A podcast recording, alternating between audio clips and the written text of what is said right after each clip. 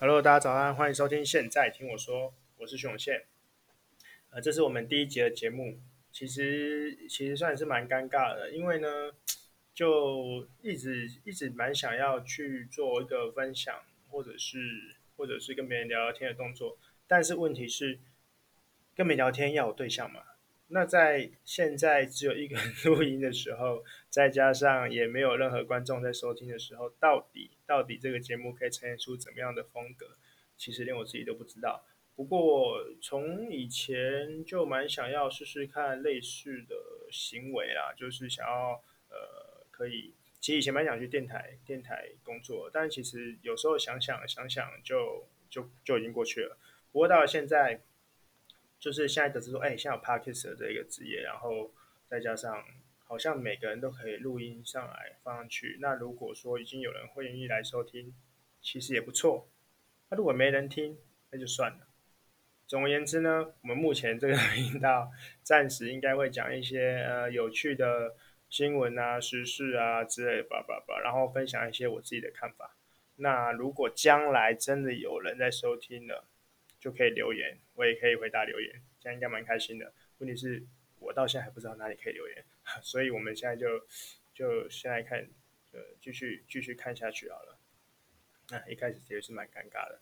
那最近的新闻呢？我觉得我们今天讲的话题就是，我刚好看到一个一个有一个有一个节目，然后他他好像这节目我可以在这边说吗？反正就是呢。我在新闻同连续两天看到了同一个节目的新闻，大概是两则，等于是被剪成两段了。然后我觉得这个新闻蛮有趣的，简单说就是就是他请小孩跟家长一起上节目的嘛，然后然后就是小孩子偷买了破坏的球鞋，对？爸爸秒变脸，说家里还有房贷要缴。这个应该我不用说是谁，哎，我我我到底会不会说是谁啊？反正 Google 就侯昌明，所以应该可以讲吧？哦，好，反正就是简单说，这个节目就是他们就是有一个什么大告解的啦，就是说呃爸爸妈妈不能生气嘛，反正小孩就呃签个契约书之后，然后小孩就会跟你讲说不不不，可能是节目安排好的啊，或者什么都都无所谓。但最但我觉得最有趣的是这个当下，这个当下就是他就是想说他儿子买了一双一万多块的球鞋，那大家也知道就是那个侯昌明。就是出了名的节俭嘛，所以当场就是暴怒，然后就讲说：“你凭什么？你凭什么资格可以买一万多块的球鞋？” 对。然后我听到这里之后，其实我看我应该说，我看到这个新闻的时候，我看到这我就笑了，因为你有什么资格看这球鞋？你想想看，如果他儿子今天跟今天跟他朋呃跟他同学走在路上好了，然后走一走走一走，他朋友跟他说：“你最喜欢一万多块，你有什么资格？”然后他说：“嗯，我老爸好，他聪明的，对不对？他只要。”讲出讲出他他是他是一个艺人的小孩，穿个一万多块的球鞋，说实话，我觉得蛮正常的。哦，当然不是说每个艺人都非常赚钱或者什么的，或者说每个艺人都是很奢侈，或者是或者是或者什么。但是他只要一讲，基本上他的资格就取决于，应该说很多人的资格都取决于父母啊，不是每一个人都真的真的是。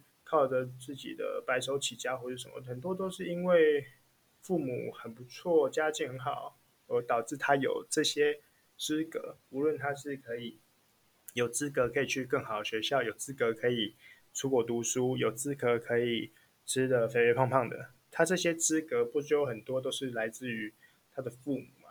所以我觉得他他问他有没有资格，这点让我有点小疑惑。对，疑惑完第二个点是。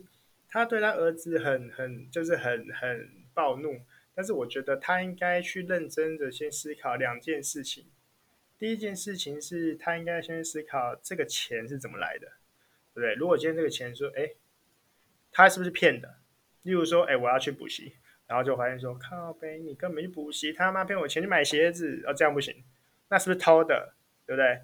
他可能自己没这个钱，他偷的，那这样那也不行，犯法事情不能做嘛。但是今天。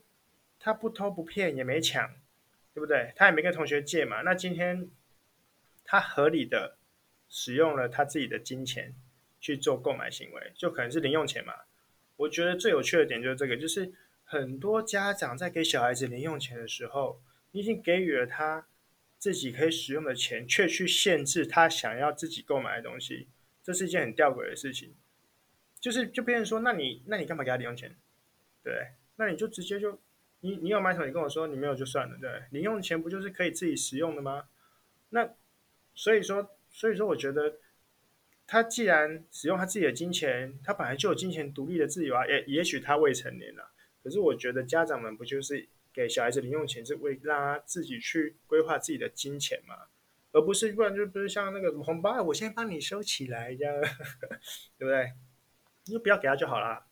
那第二个点是，我觉得他责怪人应该是应该是买鞋子给他的人吧。如果这不是他自己的钱，是他妈妈买给他的之类的，那你应该帮助的是为什么你的另一半跟你的教育理念完全不一样？对不对所以我觉得小孩子在这件事情上，根本本质上应该是没什么问题的吧。但但但但，我觉得这件事情就是让我觉得最最可怕的就是同一同一个节目被拆了两则，另外一个就是就是另外一个就是这女儿嘛，女儿女儿跑去不是黄昌明啊，就是那个另外一个是谁呀？就是。梁又南的女儿不是说她就是出社会，然后想要投资，对不对？然后听到朋友说，哎，我玩股票赔了二十万这件事情，我觉得这件事情就刚就跟我刚刚讲的一样，就是他拿了自己的钱去去去做消费行为，或者是说去做投资理财，那不就是他自己我的存款吗？对，也许也许说他赔了二十万，根本就是根本。就是不该发生的事情啊！以以以妈妈的观念，因为他就说他这辈子不会碰股票嘛，为什么他觉？甚至有人觉得股票是一个万恶的根源这样子，但他就是啊，你赔了二十万，二十万可以买多少东西，你知道吗？二十万这种东西就是我觉得是事后论啊，就是他今天赔二十万，他就是。他就是一败涂地了嘛。当然，如果今天赚了二十万，他就是少年股神啊，没有啊。但主要我觉得，既然既然你给小孩子自己的有存款，有他的户头，他就应该要可以对自己负责，而且他可以开户，我一定是成年人嘛，对不对？所以我我我我我还是觉得，就是像我觉得这个节目，我真的还蛮喜欢那个崔那个崔佩仪的，因为我觉得他比较干脆，干脆点就在于我其实就是一个很。很欣赏大方、承认、很干脆的。例如说，他很疼小孩，对不对？很、很、很、很肯花钱或者什么，他就明明白，就是看我就是疼小孩啊。那我觉得这样子，你敢、你敢承认，或者是你很大方，我觉得没有什么问题。我反而就是就是觉得那种就是。你知道哦，没有啊，我就是没常常看很多人就是哦，我很怎样，我很疼小孩啊什么的，我都让小孩自主啊什么的，然后回家说不行不行，什么都不行。他说我不是不让你自主，而是我是为你好，像过来人的经验。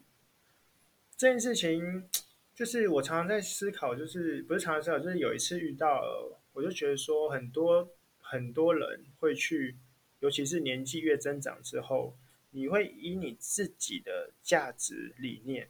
去套用在别人年呃呃一些小孩或者是年轻人的身上，就是你会觉得说，我不想让你走冤枉路，但但事实上，我就曾经在思考说，不要让你走冤枉路这件事情到底是不是好的？因为基本上你如果去跟他解释了或者限制他的选择之后，他就是走你的那条路了。但你觉得你那条路一定是完美跟正确的吗？也许他未来路有几千种变化，也许他今天就是的确做了一件跟你想象不一样的事情，也许是错的，但是他可以从错误中学习到新的新的路途，又或者说他这次并没有错，因为时代时空背景完全不一样了，对不对？他会在一个完全不同时空背景情况之下，也许他就创造出一个完全不一样的想法，哪一个？美国哪一个疯狂的成功的企业家不是有很多异想天开的想法？但是当初他们提出来的时候，他说：“屁嘞，你这个一定失败的。”这样，对，就像我现在在录 Podcast，很多人就会说，有有有一半的人会觉得说：“哎，好啊，你可以录录看啊，毕竟你很爱讲话嘛，然后很爱聊天这样子。”但是另外一半人就说：“你你录是干嘛？那你你要你要你要讲什么东西吗？”这样就是正反两面的意见都有。但如果如果说你只去追求大众决定好的框架的时候，会不会你用你大众的框架？因为我们已经社会化了嘛，社会化之后，我们用社会化框架去限制，或者是告诉这些年轻人说，你们在要在这个这一条路上才会走得更远，会比较好一点。我其实不太相信，因为我觉得世界变得太快了，而且很多时候应该让比较年轻人可以自己去尝试，也许他就不会遇到啊。对不对？也许我们工作上遇到问题，他这辈子就不会遇到。他可能有天生神力啊，运气好啊，或者是，或者是他可能就是你的命中有富贵的贵人啊之类的。所以，所以反正绕一大圈啊，我觉得这个这个新闻居然居然他可以让我看到两次，然后我觉得蛮蛮有趣的，所以在这边就是跟大家分享一下自己的心得跟看法。对我是觉得，就是如果如果说如果说可以让可以让大家可以，就可以让小孩啦，小孩的话，不要，诶，好，那今天分享大概就到这里了。哦，第一次录其实没有写稿子，然后中间有一段莫名其妙的时间想偷偷把它剪掉，但不确定会不会剪，对。然后，然后可能有太多的赘词，或者是 因为还是比较擅长跟别人对话，所以说如果有收听的人想要觉得有什么有趣的新闻，或者是你想要有一些各种稀奇古怪的问题，拜托可以留言的地方留个言，让我来做，我们可以来聊聊天，我会答这样子。好，那今天就先到这里，我们第一次的尝试就这样结束了。那也希望大家会喜欢，快乐时间总是过得特别快，一天要过去了。好，大家晚安，拜拜。